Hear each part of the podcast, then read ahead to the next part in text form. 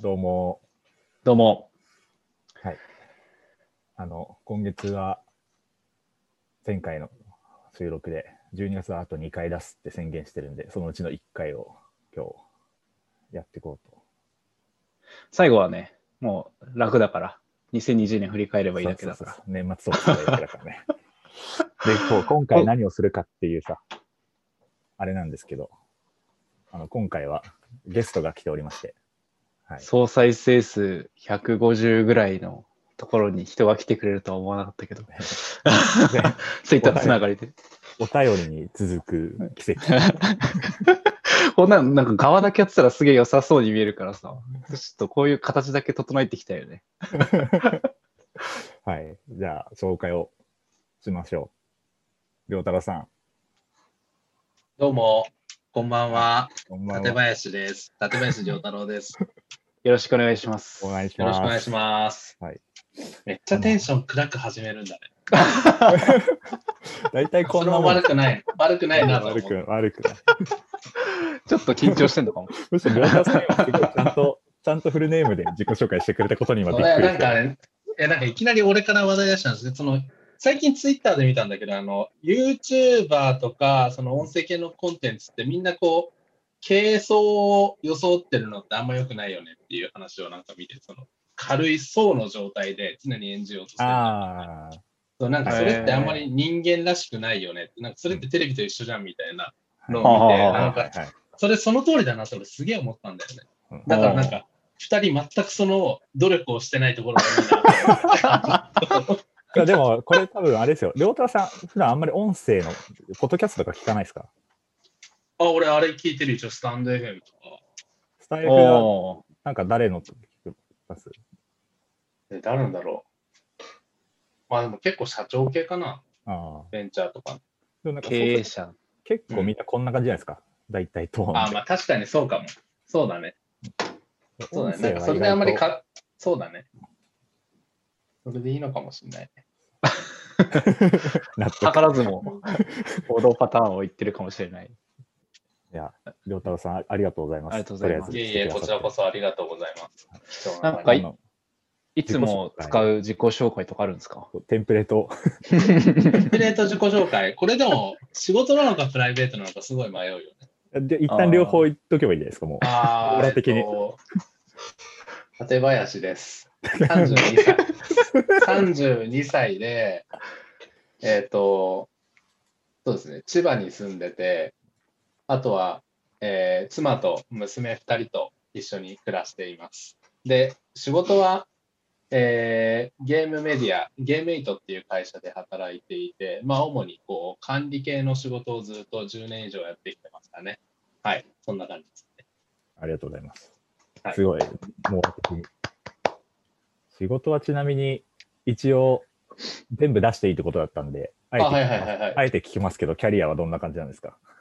えっ、と、最初は、えっ、と、あれだね、えっ、と、情報通信のハードウェアを売ってる専門商社で3年ぐらい働いた後に DNA で、うん。えー7年経営企画、あ7年事業推進とか、こういう仕事をして、えーその後、え2年、えー電通グループの電通デジタルっていうインターネットの会社、えー広告代理店かな？に働いて、今は、えっ、と、インターネえっ、と、ゲームメディア、ゲーム攻略メディア、ゲームエイトっていう会社で、まあ、ここが初めてのベンチャー、えっ、と、なんて言うんだろう、えーといわゆる大企業ではない、まあ、100人前後の会社に入って、まあ、ここで管理系の仕事を、まあ、やってる感じです。イケイあケですねりがとうございます。DNA、DNA7 年もいたんですね。DNA7 年いた。あちなみに我々の大学の先輩ということで関係性を明示しといた方がそれ言うの忘れそう。そ うみんなそうそうそうそうみんな大学の法政大学のね。これ、あの、聞いてる人たち、あの、そもそもだから身内しか聞いてない中のさらに身内のノリをこう出していくっていううんそうだね。スタイルまあ、あんま身内、でもそんなに身内の話しないんじゃん。最近。しない。あまあ、そこはちょっとね、考えてはいますね。あんまり多分してもしょうがないからっていう。あそりゃそうだよ。そうか。えー、なんか、えあります？良太郎さん。準備した話題。え、全くない。全くない。じゃあ、え、なんなんかこれ自体はさっき話してましたけど、ちょっとは聞いてくれてるんですか？あ、聞いてるよ。最初の10分ぐらいはちゃんと。暇仕事のい暇つぶしみね、たいない感じやいや電車の中で聞いてる。ああ、あうん。あ。ありがたいさっき話してたスタンド FM とかも電車の中あ、でそうそうそう。え電車ってさ、最近俺めっちゃ電車で忙しくて、なんかその、今ゲーム3つぐらいやってんだけど、全部のログボとデイリーミッションを消化して、で、なんか YouTube とか、その音声系のコンテンツ、コンテンツあったら全部聞いてと、耳と目と指をすべてそのままにしてるから、なんなら仕事よりも電車の中でが一番忙しい。限られた時間の中で。そう、すべてのミッションを消化しないといけないから、すげえ大変なんだよね。りょりょうたろうさん、スマホ引き続きあれですか？あの、デュアルディスプレイみたいな。いやね、俺もそれやめた。今ね、Pixel 4XL にした。やっぱり Pixel がいいな、スマートフォンを。なんすか、それ？Pixel 4XL。Pixel で Google 燻製のスマートフォンなんだけど、この話をしてもだいぶつまんないと思うんだけど、そのなんかリリフレッシュレートがめっちゃ高いんだよね。その今なんか iPhone とかリフレッシュレート 60Hz なんだけど、その Pixel とか Galaxy とか 90Hz とか 120Hz とか出てて、普通にめっちゃヌルヌルしてて、やっぱ触ってて気持ちいいなっていうのがなんすか、っていうの今のはなんか俺のリフレッシュ。唯一の趣味なんだけど、スマートフォン。動作感ってことですか？そのアプリの立ち上がりとか、こうフリックとか。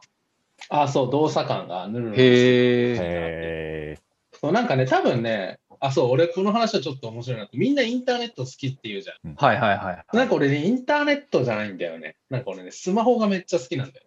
スマホよく買い替えてたり、なんかスマホねしますよー、ね。よくね、トイレに落とすのと買いス替えてるマホがめっちゃ好きなんだよ。もうね、携帯から好きだったんだよ。俺、このガラケーの時ガラケーめっちゃこのね、あの機械という存在がめっちゃ好きで、へえ。そうなんかだからインターネットが好きっていう感覚とはまた違うんだよね。なんかあのえー、子供のおもちゃみたいな感じですごい好きで、なんか、あれが便利だとか、なんかこう、社会を変えるとか、なんかそういう高尚なことじゃなくて、なんかあの大人のおもちゃみたいな感覚がめっちゃ好きみたいえ確かに。興味は湧く分野ですよね。そうガラケーとかいいね最新じゃないと嫌なんだよね。おーー、常に最新ですよね。そう。思い出のある機種あるんですか？過去の。過去の、なんだろう。僕は、あ、エクスペリア、スマホの？エクスペリア XZ とかはちょっと思い入れがあるかな。あれがなんか、なんていうんだろう、ソニーってすげえさ、あれだよね、こう、海外のギャラクシーとか、OPPO とか、まあそれこそ iPhone とかにもう押されっぱなしの日本勢の中で、なんかエクスペリアっていうブランディングで、あのスマホを出してきた瞬間の、XZ っていう、まあなんか唯一結構まともなスマホが出た瞬間があったんだけど、はい。あ日本企業こんなの作れるんだみたいなので、速攻買い替えたのが思い出があった。え XZ かっこよかったな。それちょっと思い入れが。ー、XZ ってなんかあの、黒い、本当シンプルな四角のやつですか？あ、そうそうそうそう、全然大したスマホじゃないんだけど、日本で唯一やっとまともなスマホが出たなみたいな、なんかそういうえ機種なのかな、多分それ多分僕今、会社、会社のスマホそれですね。5年前とかだと思う。ー、陽太郎さんって結構国内企業を応援するとかしてますよね。そそんなことないですか？そんなにそんなことないです。なんかそのイメージが。そんなになんか保守的な考えを持ってない。保守的って。ちなみに僕が思い入れがあるのは、ガラケーの、えっと P900、ボタンが脇についてパカッて開くやつ。はい、そうめちゃくちゃなんか周りが使ってて欲しくて、それまでずっと J フォンでなんか劣等感を感じてて、初めてドコモに乗り換えさせてもらって、買ったのが P900 で、割とそこからドコモ派だったんですね。iPhone でソフトバンク戻っちゃいましたけど、あれは確かに。P900i でしょ。あ、そうそうそうそう。難しいね、あれ。あのシリーズめっちゃ面白い。派手なやつだよね、赤とか白とか、ね。あ、そうそうそう。あの、側が変えられるんですよ。ね上側で。何それそんなんあったの？で、なんか、そうか。当時は D、D を使ってた。あの、シュッてスライドするやつ。ああ、スライド使ってそう、量。そう、それ、勝手な。それなんかね、そう、D、D のなん番号忘れちゃったけど、そうフォーマのやつ使ってて、すごい、変な思い出があって、高校生の時使ってて、学校の帰り道、電車乗ってそれ使ってたら、シュッてやった瞬間に隣のおばさんに声かけられて、あなんかおしゃれな携帯使ってるわねって。いいね。いいコミュニケーションだな。らしいな。趣味はスマホと。趣味スマホです。趣味スマホ。まあ、あとソーシャルゲームかな。ゲーム好きっすよね。ゲーム好き。今の会社行くきっかけもゲーム好きからなんですか？そうだね。きっかけはゲームだったけど、まあ、会社の中に入っても、会社の中では一番ゲームが好きじゃない方に分類されちゃってるから、もうゲームが好きってあんまり言えなくなってる。辛いな。なんかやっぱコアな人たちが多いんですか？まあその、そもそもその、ゲームを攻略して人に伝えるっていう仕事の人たちが集まってる会社だから、まあ、うん。まあ、俺なんて足元にも及ばないんですよ。開発者レベルで知ってなきゃいけないとか、そういうメディアですもんね、立ち位置としては。まあそうだね。開発者というよりも、やっぱりまあトップユーザーみたいな感じ。ああ、超トップユーザーか。うんそもそもなんかそのゲームの攻略メディアというものが僕あんまり、あの、需要を理解できてなくて、昔でいう攻略本みたいなもんなんですか？えっ、と、そう。で、基本的に、えっと、ゲームの、えっと、まあ、作り手の人たちも、まあ、基本その、えっと、攻略情報が、えっと、あると、えっと、そんなに損はしてないと思うんだよね、基本的に。その、攻略情報の中でユーザーがゲームのやり方っていうとかを学んだり工夫したりして、なんかそれでゲームの難易度を乗り越えていって、なんかそれに応えてまた難しい難易度とか違った角度のお題を出して、ユーザーがこう集団になってそれに答えていくみたいな、なんかそういう問いの投げと答えの出し合いみたいなので、特に最近のこうアップデートを前提としたゲームって長く続いていくものだから、うん。なんかそういうなんかこう、いい意味でのユーザーと作り手の戦いみたいな、なんかそれの架け橋を攻略情報が担ってるみたいな感じかな。そういうことなんだ。ウェブメディアとの相性は良さそうですけどね。そうだね。更新が最近のめっちゃそうだと思います。えーえ、どんぐらい、そのメディア書く人は、その裏からゲーム開発者のから情報とかもらったりするんですか？もう全くゼロで書き上げてるんですか？えっ、と、それはまあ、基本的には、えっ、と、ゼロから。えうんで、まあ、えっ、と、一部のこうゲームに関しては、まあ、ちゃんとその契約を結んで、うんうんえっ、と、事前に情報をいただいたりとか、まあ、そういうことはしてる。えーなるほどね。面白い。そうなんだ。ー、一時期ずっとハマってたスマホゲームで、なんかこうフレームレートとかは全部、あの、メディアで解剖してて、こんなことやる人いるんだとか、そのこんな開発者しかわかんねえだろって情報もあるんですけど、まあ、そういう契約があれば、そういうのを下ろしたりするわけです。そうだね。まあ、でも、そんな、なんか、全部教えてくれるゲームのクライアントばっかりじゃないから、まあ、基本的には自分たちでゲームをやり込んで、攻略情報として公開するっていう。うん。すごいね。え、それこれメディアとしての売り上げの立て方は広告なんですか？あ、もうほとんどこう。まあ、あとはそのゲームユクライアントさんに直接お金をいただくってうんいう感じかな。へえ、一回も見たことないな。なんか、レース。嘘 そうなんだよね。一回も見たことないな。そう、みんな意識高いから、多分。俺結構見ますよ。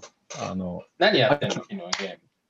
今は、あの、FIFA のモバイル、FIFA モバああ、FIFA モバイルね。いいはい。飽き性なんで、なんかこう、面白そうなゲームがあると、こうダウンロードして、あの、最近のゲームって本当にもう最初、スタートダッシュ命みたいな感じあるじゃないですか。そのリセマラ含めて。うんで、とりあえず当たりっぽいの出るまでやって、多分1週間か1ヶ月ぐらいで飽きちゃうんで、その間は割とお世話になってます。なんでいろんなゲームの いろんな記事を見てああ、そう、長続きしないタイプじ。あ、そうそうそうそう。なんかそれ割と精神的にすり減るよね。もうなんか、俺あんまりそういうのはこう疲れるから、なるべくな一つのゲームを長く続けたいな。リセハナめっちゃ疲れるじゃん。あ、めっちゃ疲れますね。ルールの文脈を覚えるのも時間か。なるべく長いゲーム続けたいなと思うけど。そこまでなんか常にゲームがないと気持ち悪いとか、ゲームややりたいっていうのはないんで、なんか飽きて何もやるゲームがなかったら、割と YouTube 見ちゃったりとか、そういう感じはしますね。まあ今はね、ゲーム以外のコンテンツっていうのがすごい充実してきてるからね。一番ハマってるスマホアプリ何なんですか？今ドラクエタクト。ドラクエタクト。うん。あの、歩くやつじゃなくて、普通のゲーム系のやつですか？ああ、そうそうそうそうそへえ。う。なんか割とシミュレーションゲームみたいな。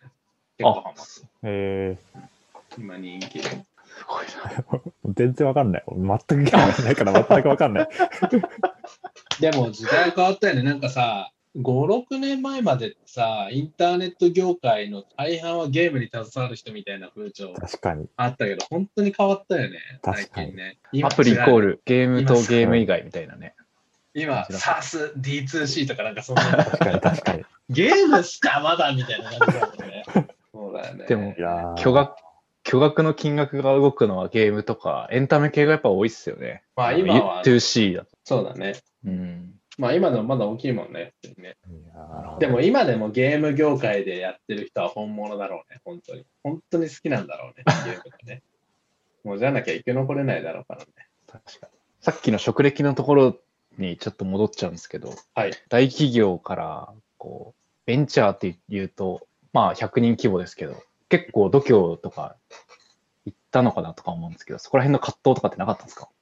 あ、その瞬間はすごい、まあ勇気を持った決断だったなと思うけど、今思うとなんてことはないなっていう。えー、まあなんか人間そういうもんだよね。割とこう一歩踏み出してみると、すげえ大変だけど、なんかその中での処世術を見つけるっていうのは、こう、自分の中での得意分野だなって今改めて思ってる、こう、あ決決断をするとか、えっ、と、一級のプレイヤーより踏み込んだ決断をするみたいなのは苦手なのは今も変わってないんだけど、なんかその決断した後うまく流れに乗るみたいなのはやっぱ結構得意だなっていうのは あ流れに乗るとか自分を変えていくみたいなのはやっぱ結構得意だなっていう。ーへあとなんかこう、重要なポイントを見極めるとかはうまそうですけどね。まあ、こう外しちゃいけないところの勘どころとかはすごいーああ、それはうまそう。りょうたろうさん。うまそう、すごいうまそう。そうだね。どうなんだろうね。でもなんかそれをハックしてるうちってなんか普通じゃん、別になんか。もう最近俺はそれにばっかり悩んでる、なんかそこを外しちゃいけませんよねっていうことで評価され続けると、なんかそれで終わるよ。多分なんかそこはそこ外しまくってこいつ何考えてるのみたいなやつが結構今評価されてたりするじゃん。ああ。うん。なんか俺はこう、なんて言うんだろう、ストライクゾーンに130後半の球を投げ続ける男になる。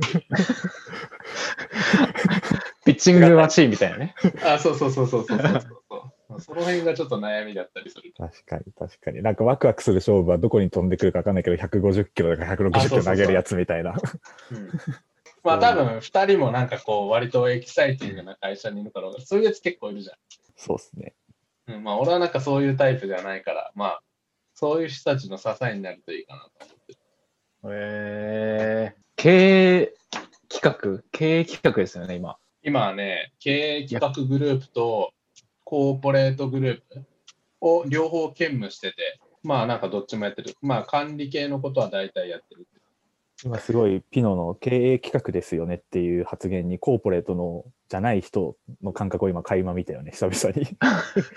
経営企画と経営管理はちょっと違うっていう、その、いそうだね。そこら辺俺なんか曖昧なんですよね。や、普通わかんないと思う、あんまり。りょうたさんと比べると経営管理なんですね。経営企画はプランニング。経営管理とかコーポレートって言われるのはどちらかというとエグゼキューション。っていうと分かりやすい。えっ、とい、や執行するとか、実行するのはコーポレートとか経営管理。あで、なんかその実行する前の絵を描くのは経営企画。っていうあ。はいはい方はが一番語弊がないような気がするま。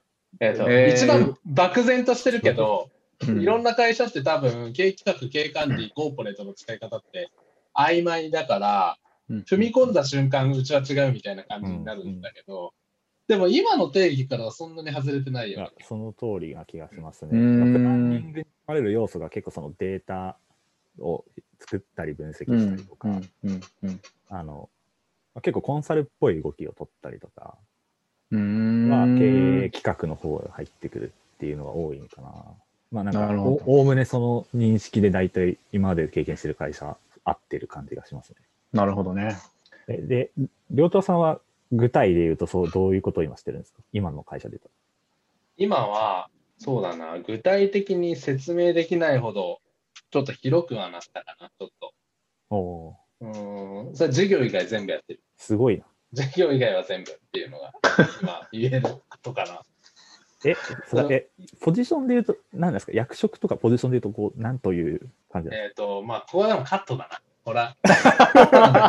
今ね、俺ね、あれなんだよね、その、これ、すごい、ちょっと、カット、カットするとなると、今までの話全部なくなっちゃうんですけど、どうすればいいですか？いや、まあいいんじゃない？面白い、すごい。すごいえ、それもうや、まあ、だから、ぜえっ、と、まあ、一応その全部、えっ、と、全部のそのマネージャーをやらせてもらってるって感じです。お事業以外。でも事業以外だから別にそんなにこう、想像できる範囲で、ロームとか、経理とか、採用、経営企画、総務、そんぐらい？いやフォームすごいな。それ知識ってどんぐらい必要なんですか？その、まあ、もちろん全部なっていうのは、そこは最近、そんなにこうスペシャリストである必要はないなっていうのは。うん。うん。やっぱ正直、現場はスペシャリストであるべきだけど、まあ、かマネージャーっていう特殊能力で、ある程度場を回せる感じなんですそうだね、その、うん、経営陣とそのスペシャリストの間に立って、なんか翻訳する仕事というか、かそこを、うんうんうん。そこに生まれる矛盾みたいなのを解決する仕事なのかな、多分。あいや、なんか僕、今の会社で初めてその、コーポレートがそこそこちょっとずつ大きくなっていって、で、管理部長ポジションの方がいて、まあコーポレートの責任者の方なんですけど、で、なんか多分、出自で言うとその方は会計系のコンサルとかやってた方で、だからそっち面は多分スペシャリティもすごいあるんですけど、けどなんか、いや管理部長ってまずどうやってやるんだろうなとかと思ってたんですけど、さっき良太郎さんが言ってた通りで、なんかその、ボードのメンバーの一人として、経営との現場の間に立ち、なんかその何があるべき姿なのかっていう絵をずらさないっていう作業なんだなと思っていて、それに向けて、結局なんか人事の細かなこととかは多分我々の方がいろいろ理解してるし、ロームとかも多分そうで、ロームなんか特に多分法律が絡むし、絶対そうで。けどなんかその、その中で無数のこう意思決定をする上で、何が会社として求められてる意思決定なのかっていうその方向性をちゃんと整理するっていう、なんかどこまで言っても抽象的な話になっちゃうけど、あ。まああの、そうとしか言えないってことだよね。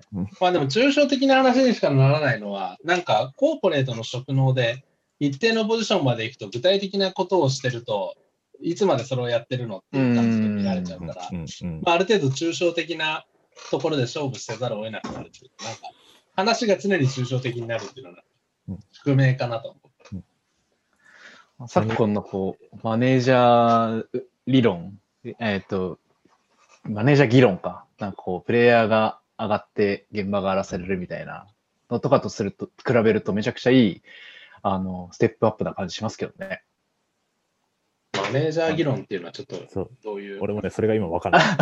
え、なんかこう現場で、あの、極論ですけど、現場でゴリゴリやってて売り上げが高かった人がマネージャーになってで、自分のやり方を押し付けて、現場がへあの、すごい疲れちゃうとか、いいわゆるこう、ママネジメントが分かってないのに、実績だけでマネージャーのポジションにつくとかと比べると、あの、すごくいわゆるザ・マネージャーな感じがすして、理想的だなと個人的には思いましたけど。まあ、それをなんか自分が言えてるのは、あの、失敗したおかげなんだけどね。なんか、今、平野くんが言ったような失敗は、一通り2、3年かけてしてきてるから、あのそれはね、それはしっかりやらかしてきてるから大丈夫。あーそれを踏まえた上でってことですね。そしっれ、かりね、事故ったから大丈夫、そこは。そうソース感にあったしね、一回はね。えそれは今の会社なんですか？いや、今ではない、まあ、その前とか前々職とかうんうんうんそういうところってかな。うーん。なるほどね。なんか、思い、思い出される感じがすごいしますね。当時のことを。そうだね、何度か失敗して。いや、なんか、良太郎さんと僕って、なんか転職のタイミングがちょっとかぶったりしたじゃないですか。多分、良太郎さんが電通行くときとか。で なんか、その前後ぐらいから、なんか、こう、二人で飲んでは管を巻いたり、二人で飲んでは、こう、新しい会社への希望を語り合ったりみたいなことが、なんか、謎に そうだね、普通にこう、居酒屋で管巻いてるサラリーマンをそうだね。やり続けているっていうのが。で特にその、だから、良太郎さんがへこんでた時期とかが、なんか、すげえストレス溜まってるなーっていう感じがすごい。そうだね。まあでも今はめっちゃ自分で思うけど、コンディションめっちゃいいの、俺。ええコンディションめっちゃいい。な、なそんなに不満、何一つ不満はないから。そうだね。不満ないんですか？不満ない、ほとんど。この前飲んだ時いつでしたっけ ?3 ヶ月とか半年ぐ、3ヶ月前ぐらいか。その時も同じようなこと言ってたでしょ。ああ、きベース変わらなかったですけど、最後の電車で、なんかちょっと今後どうしようかなみたいな話はしてましたよ。言ってたっけ？すぐ、すぐ、あ、そのネガじゃなくて、ああ、そうだね。まあ、どうしようかなとは常に考えてるけども、基本なんか、なんだろう。まあ、すべて主語は自分になって、会社に対して感じることは特にないかな。ああ、なんかこう、もやもやするところとかはなくなってきた感じなんですね。ないね。なん自かまあせないとか。あ、いや、なんか微妙だなと思うところはあるけど、その、要因とか、それが解決しづらいものであるっていうことは、おおむね理解できるみたいああ、な。なるほど。ただその、なんとかしなきゃいかんっていう気持ちにはなってるっていう感じ。ええいいな。理想的だな。まだ、まだまだ僕は、まあ、転職したてってのもありますけど、そうなの。それは、あそれはどうなの？その何ヶ月、何ヶ月目になるんだっけ、リクルート。今、3、9、10、11、4ヶ月4ヶ月目ですね。そっかそっか。じゃあまだもう新人だ。いや、ほんと新人も新人ですよ。あがいてますよ。楽しい？いやー、楽しさよりも大変さの方が今勝っちゃってますね。え、それは業務を覚えるのが大変なの業務を覚えるのが大変ですね。そうですね。業務を覚えて回すそれやのが大変り方は違うんだ。全然違いますね。え、やっぱ、理論は同じなわけじゃん。その広告の成功パターンみたいなのは当然同じなわけじゃん。多分あの全然違う、なんかこう、主語が変わるので、こう代理店側からしてできるあ、そっかそっかそっか。あ、そっかそっか。メディアだもんね。事業主側、まあ、いわゆる広告をこう、払う側としてできることって全然こう、幅が違うじゃないですか。で割とこう僕は代理店志向で、まあ、ここはできない前提で、あのその中でこうやりくりするみたいなことを言うと、そこでちょっとこう、閉ざしちゃってないみたいな可能性を、もうちょっとこ。う、ぐいぐい欲しいっすみたいなのと提案がか欲、しいっすみたいな。あ そうです。へーそういう人が結構多いんで、割と、なんかこう、足し戻しが多いですね、今は。その、事業会社としてのその広告部門のゴールって、その PV とかユーザーあたりの広告売上を最大化することっていうこと？シンプルに。そうですね。集そうです客。なんじゃない？集客？あ、あ、ごめん、そっちか。えっと、あ、そう流ですそうです入の方。あ、そうです。集客担当。あ、集客の方なんだ。俺、はいそれ全然知らなかった。あ、そうなんだ。あ、そうです。あ記事を売るんじゃなく出出て。向するの？あ、そうです、そうです、そうです。そうですあ、出向する方か。広告主です。だから、だからさっきピノが言ってたように、こう、代理店側でソリューション提案するよりも、当然事業主側の方が、えあまたある選択肢から何をどう作るみたいな。そうそうそう。そういうことね。それは、その、うん媒体、そのアドネットワークとかに投げるのもそうだし、なんかプラン、企画とかタイアップとかをやるとか、それこそヒカキンに、ヒカキンにお願いするとか、あそうそうそうそういうことも含めて、無限の可能性があるという、そういうことかそうですそうです。インフルエンサーアサインしたりとか最近そっちが多いもんね。っていうので、割と宿泊していますね。うんでもそっちの方が楽しいんじゃないの、やっぱり。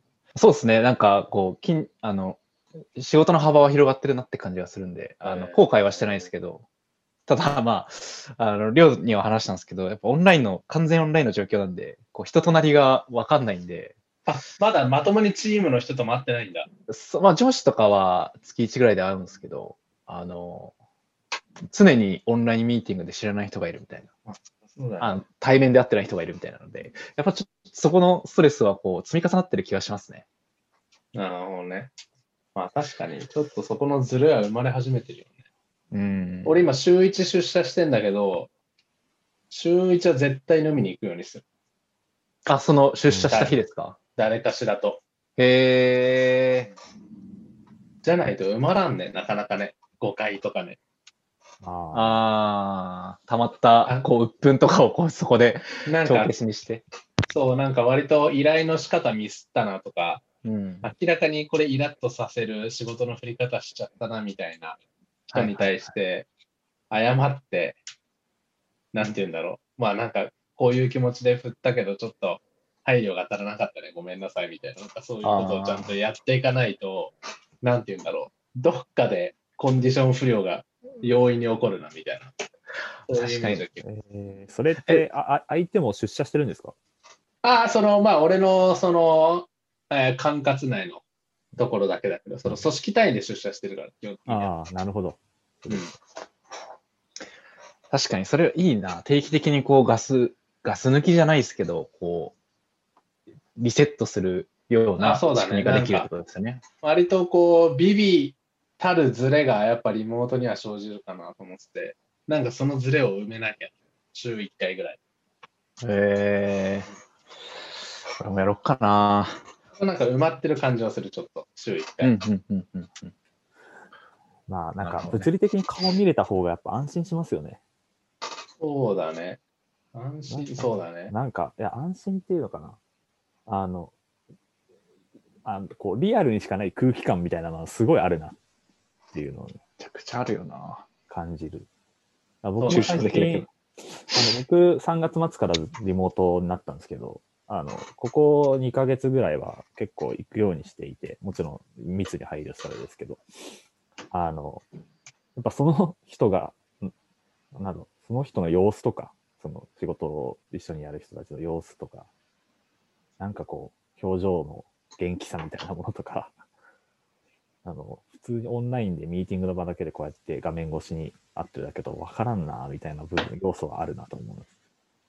そうだね。なんかこう、変なコミュニケーションしちゃったとき、変な空気になるっていう、あのエラーが見つからないのがちょっと怖いかなっていう。あピノめっちゃ揺れてるね、こう画面。あ、ごめんなさい。ごめんなさい。ごめんなさい。すいません。ちょっと、スラックが来ちゃって。あ、なんかな。難しいな。3人で話題を回して。いや、なんか、普通に多分今自分たち楽しいんですけど、聞いてる側これなんか、陽太郎さんについて、あの、自分とピノがこう、あの、薄く薄く聞いているから、なんかこう、あ、薄く聞いてるのか。なんかそう、テーマが今なんかよくわかんないな、みたいあテーマがすごいブレてるよね、めっちゃね。そうなんか、そのじゃあ前半オールカットして、なんか一つについて結論を出すとかもいいのかな。そうそう。あちょっと、ちょっと、一旦、どうしようかな。一時停止しよう、レコーディング。